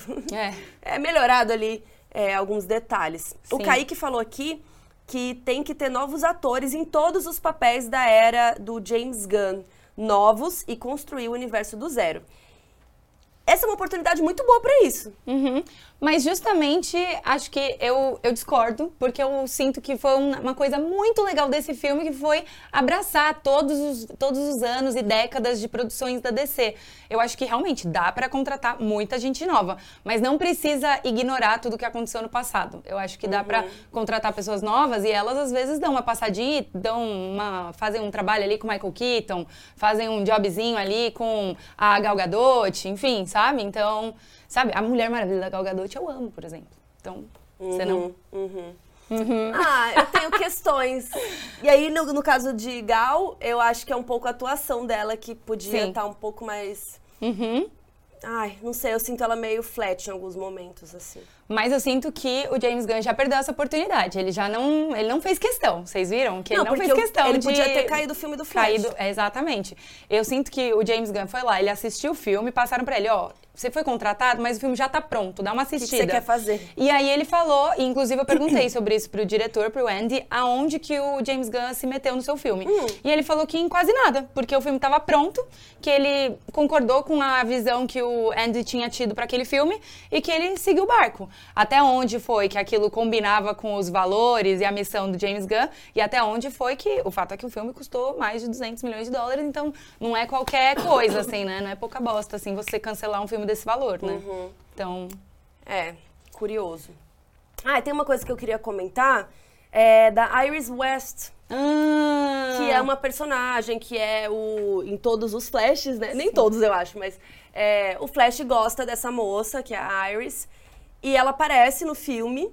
Não vou falar como nem porque, mas ela assim é tão inútil. Tão assim que eu falei, gente, Sim. corta essa cena. Nada a ver. Ou, né, podia ter cortado logo no roteiro, não tinha. E aí depois eu fiquei pensando, ah, será que é eles tentando colocar personagem feminina? Ah, é verdade, Sabe né? assim? Mas Porque só tem jeito- a cara de É, mulher. sim. Importante. E óbvio, Ou a mãe, do Flash. É. né? Que a mãe do Flash eu acho um ponto Perfeita. altíssimo. Eu sinto que ela dá a- essa coluna de, de sentimento pra justificar as motivações do Flash durante o filme, porque ela, ela realmente é emocionante, essa mulher. É linda. ela é de Labirinto do Fauno, sabe esse filme? Ah, Ela tá, porque gente, de onde essa mulher tá me suando? E aí eu vi que ela era espanhola e eu fiquei, ah, olha só que loucura. Então, eu amei muito ela, mas realmente. E você lembrava de, da Iris West em Liga da Justiça, gente? Porque é a mesma atriz. Eles É a mesma atriz? Aham. Nossa, eu não lembrava que era a mesma atriz. É, E eu amo muito a Iris no. no... Tava trocando o microfone aqui da Valentina um minuto. Eu amo muito a Iris no, no Flash da série, né? Que a relação dela com o Barry é muito fofinha, e daí eles vão evoluindo, assim. Então eu gosto muito do Flash da série. Coloquem aí nos comentários se vocês gostavam também. E deixa eu ver comentários aqui. Temos comentários, pessoal? Cadê? Ó, o Eduardo Silva tá perguntando. é, vocês acham que esse filme vai dar uma boa bilheteria? Eu acho que vai. Eu acho que vai. O boca a boca não tá tão ruim assim. Eu acho não que acho que tá ótimo, inclusive. É, eu acho que em geral as pessoas estão gostando. Tem muitos É. críticos descendo Isso. pau, É.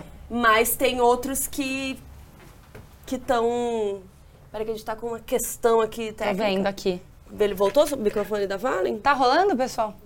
Rolou? Tá rolando. Então, show. Aê. Perfeito. É, sim, eu sinto que os críticos realmente têm um, um um olhar mais apurado, que é o certo. Mas, é, se eu não me engano, ontem mesmo eu vi no Rotten Tomatoes, que é aquele site que muita gente, depois que assiste um filme, vai lá e põe a notinha, e tava em mais de 90% já o filme na, na vi- visão dos fãs, que é diferente da, da crítica.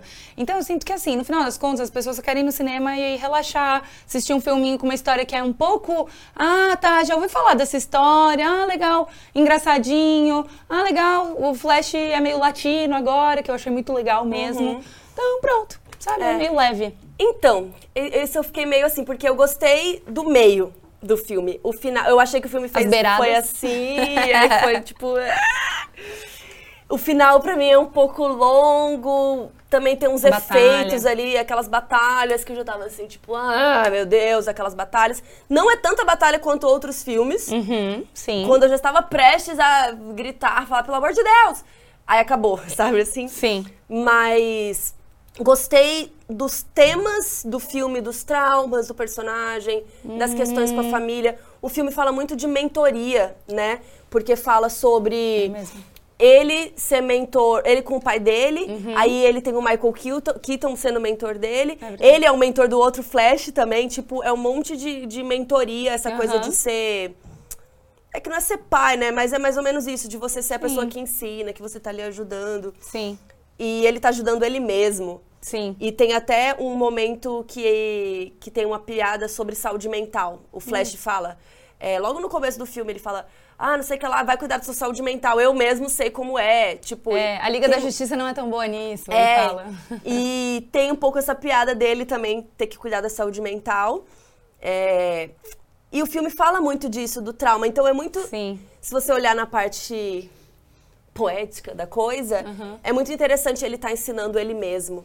Eu sabe? também acho, porque parece quase que finalmente a DC fez uma autocrítica. Porque a gente critica bastante a DC, que os filmes nunca chegam lá.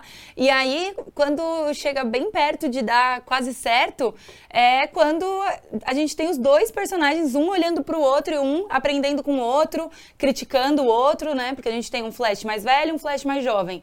E aí o- os dois estão aprendendo muito um com o outro. Eu concordo com você.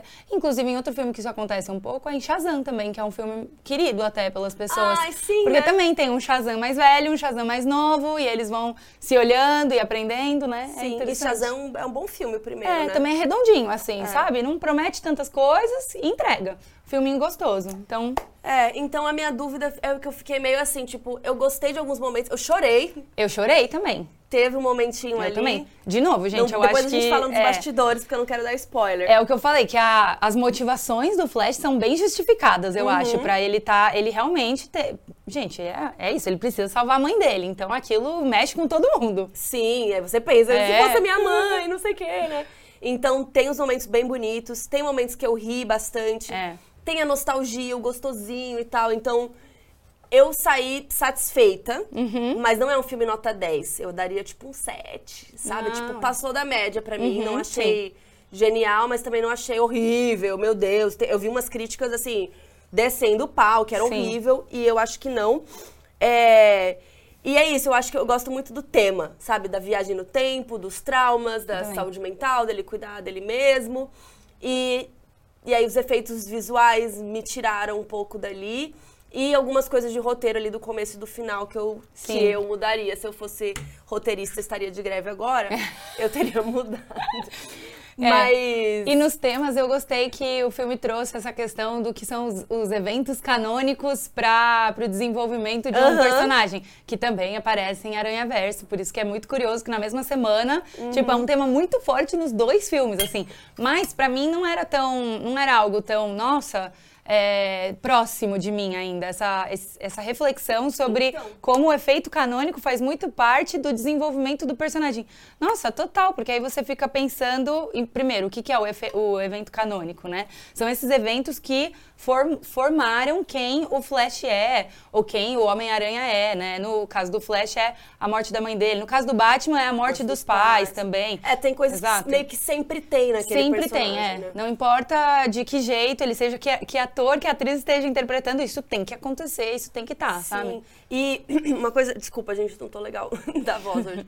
Mas uma coisa que eu gosto muito é porque o, cada filme que fala de viagem no tempo, então seja lá no De Volta pro Futuro, seja em Dark, seja aqui, eles têm que explicar as regras desta viagem no tempo aqui. Perfeito. Porque ainda não existe viagem no tempo, É. que a gente saiba.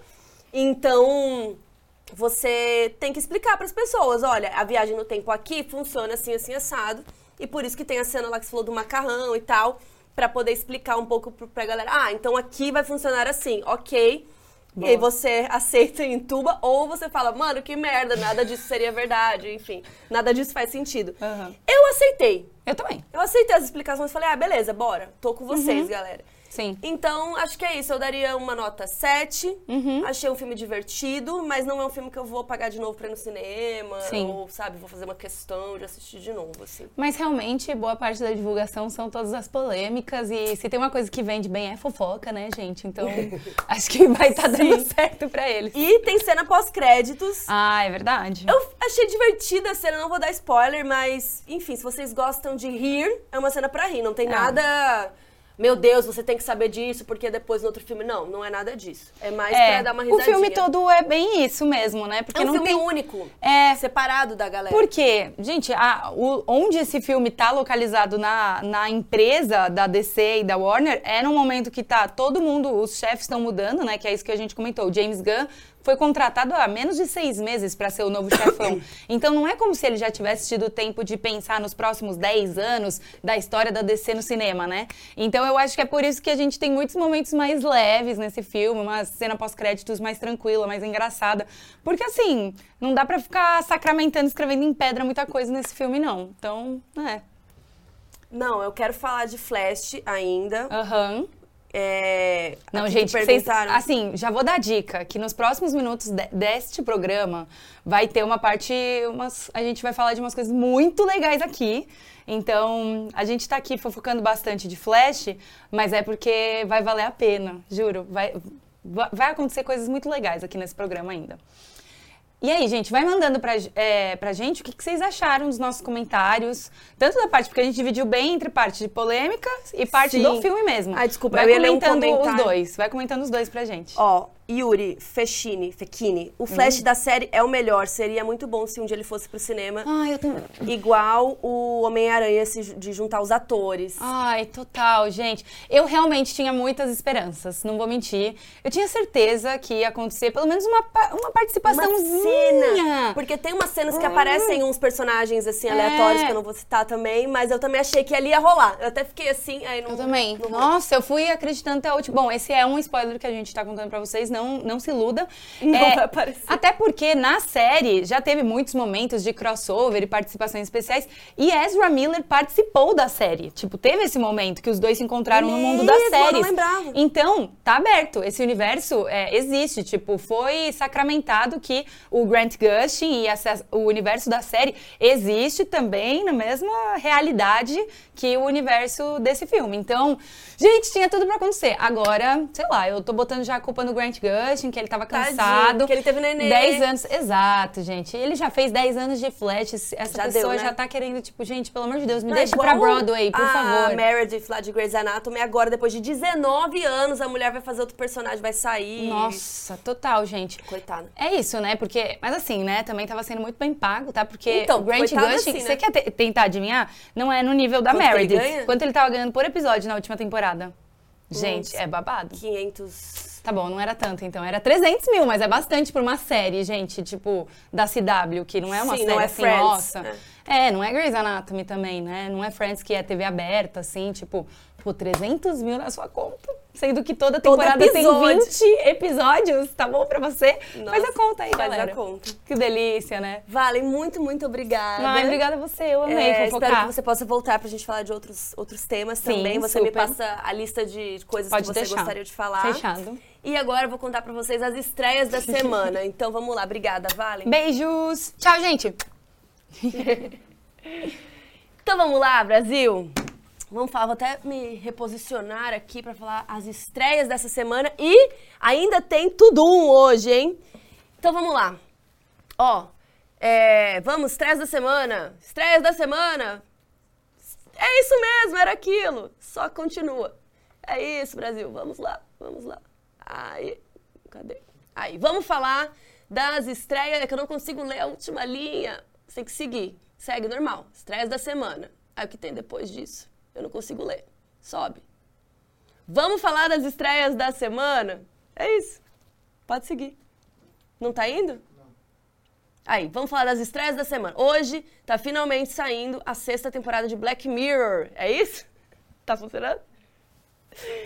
Tá normal, tá normal. Tá estranho? Passa aqui então, na frente. Gente, o meu texto. Pode vir pra cá. Isso. Não tá vendo? Ih, vamos então, deixa eu falar das estreias aqui no meu negócio, porque o outro negócio. Tá indo, mas eu não sei se tá igual. Então tá, vou falar das estreias da semana porque hoje tá estreando a sexta temporada de Black Mirror, que eu falei bastante aqui nos outros programas na semana passada. Vão ser cinco episódios e o Charlie Brooker tá aí tentando inovar na fórmula. Eu tô curiosa pra sair daqui e já ir assistir, porque nessa temporada a gente vai ter participações especiais. Uh! Vamos arrumar a gente vai ter participações especiais de atores super conhecidos, né? Então tem a Selma Hayek, o Aaron Paul, o Michael Cera e por aí vai. E já tá tudo aí disponível na Netflix, quero sair daqui, já vou assistir e semana que vem eu comento meu episódio favorito, se tudo der certo, porque esse fim de semana tem tudo e eu vou estar trabalhando lá, já vou contar mais. Ainda na Netflix, amanhã estreia Resgate 2 com o Chris, Chris Hemsworth, que interpreta um mercenário, assim, que trabalha com isso. E no filme 1, ele vai resgatar um herdeiro de um criminoso que tá num lugar internacional e tal. E aí no filme 2, agora ele volta para fazer um novo resgate. Agora ele vai infiltrar numa prisão para salvar a família de um gangster. Só trabalha com gente boa. E o Chris tá aqui no Brasil pro Tudum e eu vou falar com ele, tá? Eu vou entrevistar ele, já já vou explicar melhor. E agora vamos falar do Disney Plus, porque amanhã estreia o documentário do Stan Lee. Ai, gente, eu tô doida pra assistir. Que é o escritor das HQs, né? Que ele criou ali praticamente todos os principais heróis da Marvel, né? X-Men, Homem-Aranha, Homem de Ferro, Quarteto Fantástico e por aí vai. E o Stan faleceu em 2018, mas até hoje, né, gente, ele é muito querido, muito lembrado pelos fãs, ele é o ícone, né? Então, é, e ai, tem um detalhe, né? Porque ele sempre fazia. Pode vir pra cá. Ai. Porque ele sempre fazia as participações especiais nos filmes da Marvel, né? Tá ao contrário. Os easter eggs e tudo mais. E no Prime Video essa semana chegou o filme Till, A Busca por Justiça, que antes estava no cinema. E aí é, teve a temporada de premiações e tudo mais esse ano. E tá chegando agora no streaming. O filme conta a história real de um menino que é negro chamado Emmett Till, que foi morto de maneira covarde lá nos anos 50. E a história foca na mãe dele, a Mummy, tentando fazer justiça. E ela é interpretada pela Danielle Deadweiler, que concorreu a vários prêmios e tal e acabou sendo esnobada no Oscar. Pode ir mais rápido. Por favor. Pode ir. Vai, vai, vai. Esse documentário promete mostrar mais a trajetória dele, a infância, como ele cresceu na área. É... Ai, não tá funcionando. Tá esquisito. Vou, vou continuar aqui no improviso, gente. Que aí, desculpa que eu até me embananei um pouquinho. É... Ah, então, é, o filme é a mãe dele tentando fazer justiça pelo que aconteceu com ele, né? E. E é isso. Vou pular porque eu já tô meio embananada aqui, gente. Aí você, beleza. Ah, não, não quero ir pro streaming, quero ir no cinema essa semana. Além de Flash, essa semana tem uma estreia muito curiosa, que é um suspense chamado Medusa Deluxe, que se passa num concurso de cabeleireiros, que é um ambiente super luxuoso, super competitivo, até que um dos participantes é encontrado morto. E aí fica esse mistério, né, de quem matou, até é, vários segredos aí que vão vindo à tona. O filme é britânico, é produzido pela BBC Filme e aqui no, no Brasil está sendo distribuído pela MUBI. E eu tô muito louca para assistir, porque é um filme que parece muito interessante. Me diz aí no chat se você tá ansioso aí para alguma dessas estreias. E hoje tá começando o Tudum, o grande evento da Netflix, que está trazendo várias novidades aí dos nossos filmes e séries favoritos. As instalações abriram hoje e o evento em si vai estar aberto ao público de sexta, agora dia 16, até domingo, dia 18. E tudo isso está rolando lá no Parque Birapuera, em São Paulo. E a Netflix trouxe vários atores para o Brasil para divulgar as suas produções. Tem o Arnold Schwarzenegger, tem o Harry Cavill com a galera de The Witcher, a Gal Gadot, o Chris Hemsworth e assim, gente. E eu vou falar com todos eles. E no sábado vai ter uma transmissão oficial no YouTube da Netflix Brasil, apresentada pela perfeita da Maísa e com várias novidades. E eu vou estar tá lá também, mas eu não vou estar tá na live, eu vou estar tá antes. Tô dando spoiler aqui para vocês. Os ingressos do Tudum foram distribuídos gratuitamente e cada pessoa pode pegar três. Mas era só um por CPF, então a pessoa só pode ir em um dia. Tipo, você, se você for na sexta, você não vai no sábado, né? e os ingressos são intransferíveis. E esses ingressos são para espaços específicos. Então, se você pegou para ir para o pavilhão da Bienal, por exemplo, isso não te dá acesso ao auditório no sábado, sabe? Então, é para cada coisa. E hoje, gente, eu já vou contar como que eu vou estar tá lá, mas o Kino está chiquérrimo, porque a Fê Pineda está lá no Tudum e ela vai contar as novidades pra gente. Gente, o negócio assim tá chique, o negócio abriu seis da tarde e a gente já tem uma matéria especial para vocês. Vamos lá? Então, Fê, me conta como está o Tudum. Tudum, o som que você ouve quando abre a Netflix dá nome ao festival da plataforma de streaming que acontece entre os dias 16 e 18 de junho na Bienal em São Paulo. O evento nasceu no Brasil em 2020 e depois de duas edições online está voltando para o formato presencial e muito bem acompanhado. Isso porque no sábado, dia 17, a Netflix vai trazer dezenas de talentos dos seus filmes e séries para um verdadeiro show. Vai ter gente como Gal Gadot, Henry Cavill, Chris Hemsworth e Arnold Schwarzenegger, só para começar. Os ingressos para o evento já estão esgotados e dão acesso ou ao pavilhão com as experiências ou ao auditório, onde você vai poder ver toda essa galera aí. Dá uma olhada qual é o seu ingresso e agora continua com a gente, porque o Kino foi convidado para o Chá Revelação e a gente vai te mostrar tudo. Editora, pode soltar o som. No evento, os fãs vão curtir experiências imersivas e se sentir navegando pelo catálogo da plataforma ao vivo. Dá para brincar de resgate na área do novo filme do Chris Hemsworth, Resgate 2, entrar nas cabines de casamento às cegas e, quem sabe, conhecer o amor verdadeiro e se casar em poucos meses. Que doideira! Na área do universo Bridgerton, dá pra tomar aquele chá das 5 recheado de fofoca e pegar a sua própria laranja como a rainha Charlotte. Agora, para quem não aguenta ficar parado, tá rolando uma pista de patinação linda de Stranger Things. E assim, se você não aprendeu a dança da Vandinha no TikTok até agora, seu momento chegou. Será que a trend vai voltar?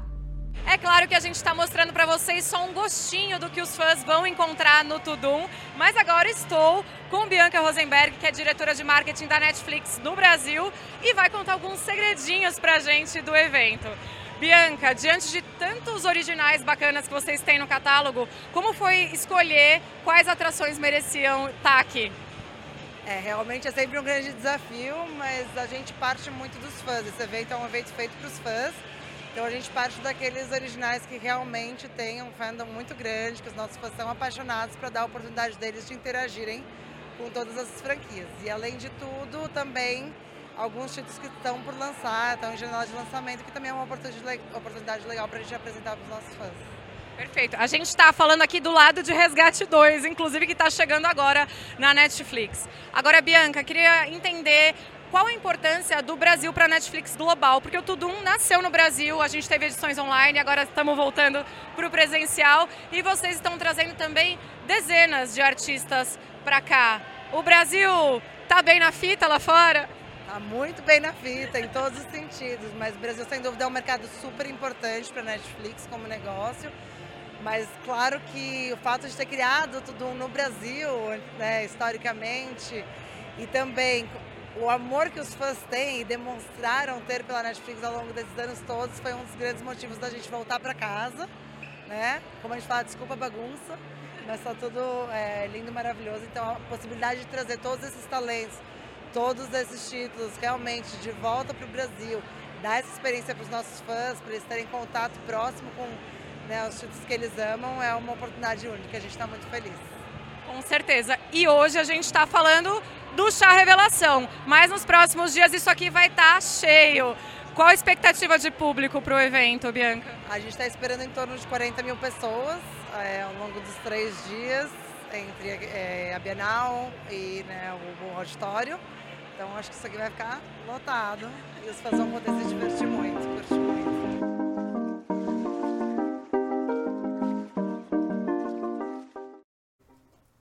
Gente, que foi isso? Essa matéria chiquérrima, Fê Pineda, Harry e Carol que estavam aí, editaram correndo essa matéria, foram lá, brilharam muito. Gente, muito, muito obrigada. E, cara, que matéria linda, o Kino tá chique. Alguém comentou aqui, ó, que a gente tem até canopla agora. O Caos Lourenço falou, agora tem canopla. Ah, querido, agora a gente vai pro mundo. Você vai ver, a gente vai rodar o mundo com essa canopla. É uma aposta que eu faço aqui hoje para vocês. E é isso, gente, ó. Vocês confere seu ingresso, hein? Na hora que você for olhar. Não vai aparecer sábado o negócio era sexta-feira. Confere a data, vai bonitinho, vai com sapato confortável para você andar muito, ver todas as atrações. E também tem uma área lá que vocês têm que ver que é de comidinhas, que tem todos os doramas, assim, uma área Coreia e tem comidinhas coreanas que tá demais, assim.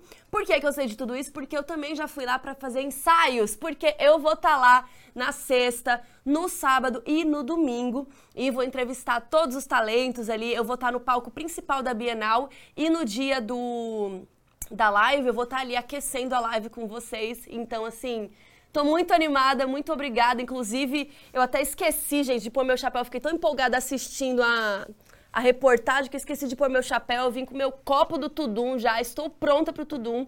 E então coloca aí nos comentários se você vai algum dia. É, tem gente aqui pedindo para eu pagar DR para ir trabalhar aqui no Kino. Ó, e manda seu currículo. Se você for bom, a gente contrata também. E a canopla de milhões. Aumenta o salário delas, Flow. É isso, Ruston. Aumenta o nosso salário aqui, pessoal do Flow. E, e é isso, gente. Quero ver vocês lá no Tudum. Quem for lá, me manda um oi, fala comigo, que eu vou estar ali no palco fazendo várias entrevistas. Eu estou muito animada. E coloca aí nos comentários qual participação você está mais animado. Então, esse foi o Kino de hoje. Um beijo. Até quinta que vem, às 8 da noite. Espero que semana que vem não tenhamos nenhum imprevisto, que nem hoje. Obrigada por terem acompanhado até agora. Um beijo. Até o Tudum. Tchau.